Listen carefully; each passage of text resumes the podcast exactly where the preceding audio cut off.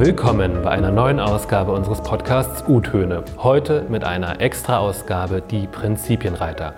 Mein Name ist Gerrit und ich unterhalte mich dieses Mal mit der politischen Referentin Antonia Adamek über die bevorstehenden Wahlen in Hessen.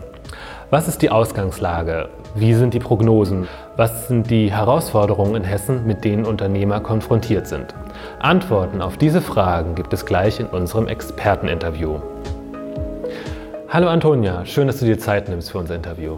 Hallo Gerrit. Ja, mache ich gerne. Antonia, lass uns mal eine Bestandsaufnahme machen. Am 28. Oktober 2018 sind Landtagswahlen in Hessen. Wer regiert gerade mit wem und wie bewertest du das? Derzeit regiert die CDU mit den Grünen und man kann doch sagen, dass aus dem einstigen Zweckbündnis ein Gestaltungsbündnis geworden ist und die Bilanz relativ gut ist. Dennoch gibt es natürlich Dinge, die die Regierung nicht mit Nachdruck oder falsch angegangen ist, gerade für die Familienunternehmer. Okay, dann kannst du ein Beispiel dafür nennen. Ja, die Wirtschaft ist in Hessen zwar relativ gut aufgestellt, trotzdem hat, ähm, fehlen den Unternehmern die geeigneten Fachkräfte an den richtigen Stellen, insbesondere in der Metropolregion Frankfurt-Rhein-Main. Also die Voraussetzungen sind da, aber trotzdem gibt es Probleme in puncto Fachkräftemangel. Laut den aktuellen Zahlen hat Schwarz-Grün keine Mehrheit mehr in Hessen. Was wären die Alternativen? Das ist richtig, aber auch ein rot-rot-grünes Bündnis hätte derzeit keine äh, Mehrheit in Hessen. Das heißt, äh, momentan sind die Möglichkeiten gut für eine große Koalition, also CDU und SPD, oder eine Jamaika-Koalition, sprich CDU, FDP und Bündnis 90 Die Grünen. Hessen war vor fünf Jahren das erste Land mit einer schwarz-grünen Regierung. Warum hat das ausgerechnet in diesem Land geklappt, in dem die CDU und die Grünen sich so feindlich gegenübergestanden haben? Das ist wahr. Keiner hätte es damals geglaubt, dass aus dem einzigen Zweckbündnis ein Gestaltungsbündnis geworden ist. Die Regierungskoalition meint, sie haben es dank vieler intensiver, vertrauensvoller Gespräche geschafft, einen Weg für Hessen zu finden. Und man muss auch sagen, dass der hessische Wirtschaftsminister Al-Wazir sich einen guten Ruf unter den äh, Unternehmern und auch in Wirtschaftskreisen mit Expertise erarbeitet hat. Die Regierungsarbeit stimmt, sie lief relativ konfliktfrei. Ähm, Hessen steht wirtschaftlich gut da, aber das Land steht ja auch vor großen Herausforderungen, wie du schon erzählt hast, Fachkräftemangel. Kannst du mal kurz skizzieren, was wären so Lösungsansätze? Was können wir mal machen? Das Problem in Hessen ist ja, dass die äh, Fachkräfte nicht an die richtigen Stellen kommen. Also die Stadt-Land-Diskrepanz ist da sehr stark ausgeprägt. Und für die vielen Pendler ähm, braucht es optimale Bedingungen ähm, wie eine ausgebaute Infrastruktur. Nur dann hat äh, die Region auch eine Chance, die Fachkräfte zu bekommen, damit es wieder für sie attraktiv wird, überhaupt in die Stadt, also in die Ballungsräume rein zu pendeln.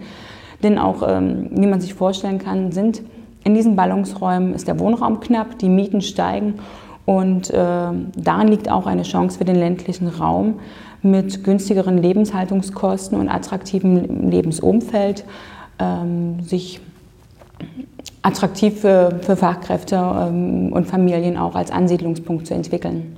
Thema digitale Infrastruktur. Wie ist Hessen bei dem Thema digitale Verwaltung aufgestellt oder bei der digitalen Infrastruktur generell? Ist das auch so ein Punkt? Das ist auch so ein Punkt. Ähm, die digitale Verwaltung, also das Amt nur ein Klick entfernt, ähm, ist noch in Hessen Zukunftsmusik. Hier muss noch viel mehr getan werden, dass das Land äh, die Vorbildrolle nimmt für die Kommunen und mit den Kommunen gemeinsam das E-Government umsetzt.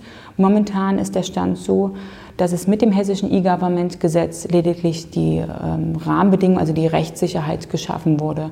Hier gilt es also noch sehr viel zu tun. Was gibt es denn noch für Themen in Hessen? Also so wie, wie, mein, wie es klingt, ist Hessen recht gut aufgestellt und auch politisch recht gut geführt worden. Wir wissen nicht genau, was jetzt passiert. Ähm, was sind noch so Themen, wo, wo Hessen Verbesserungsbedarf hat. Die Wirtschaft in Hessen sucht äh, händeringend Digitalexperten und deswegen ist es aus Sicht der Familienunternehmer dringend notwendig, digitale Bildung zu stärken. Es heißt, äh, das heißt, es braucht ein äh, Schulfach Wirtschaft und ein Schulfach Informatik in Hessen, ganz, äh, ganz dringend. Das wäre ein Punkt für die neue Landesregierung, das im Lehrplan zu verankern. Ganz zum Schluss haben wir immer noch unsere Kurz- und Knapprunde. Da stelle ich einfach ein paar Fragen und du probierst bitte in einem Satz das auf den Punkt zu bringen nochmal. Ich weiß, das ist schwierig, aber wollen wir es mal versuchen? Na klar, gerne. Welche Koalitionen sind möglich? Nach derzeitigem Stand sind möglich eine große Koalition oder Jamaika-Koalition.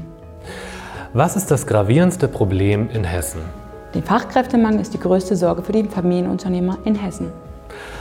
Was muss die neue Regierung dagegen tun? Ein innovatives Verkehrsmanagement, also attraktive Angebote für Pendler, ist der Schlüssel für mehr Fachkräfte im Land Hessen. Antonia, vielen, vielen Dank, dass du dir die Zeit genommen hast hier für dieses Interview bei Die Prinzipienreiter. Danke, es hat mir großen Spaß gemacht. Und ich kann mir vorstellen, wenn jetzt noch irgendwie Fragen sind im Vorfeld der Landtagswahl in Hessen, dann kann ich auch deine E-Mail-Adresse einfach in die Show Notes tun. Dann kann man sich an dich wenden, richtig? Sehr, sehr gerne, natürlich. Ich freue mich auf Rückmeldung, Fragen und auch Anregungen.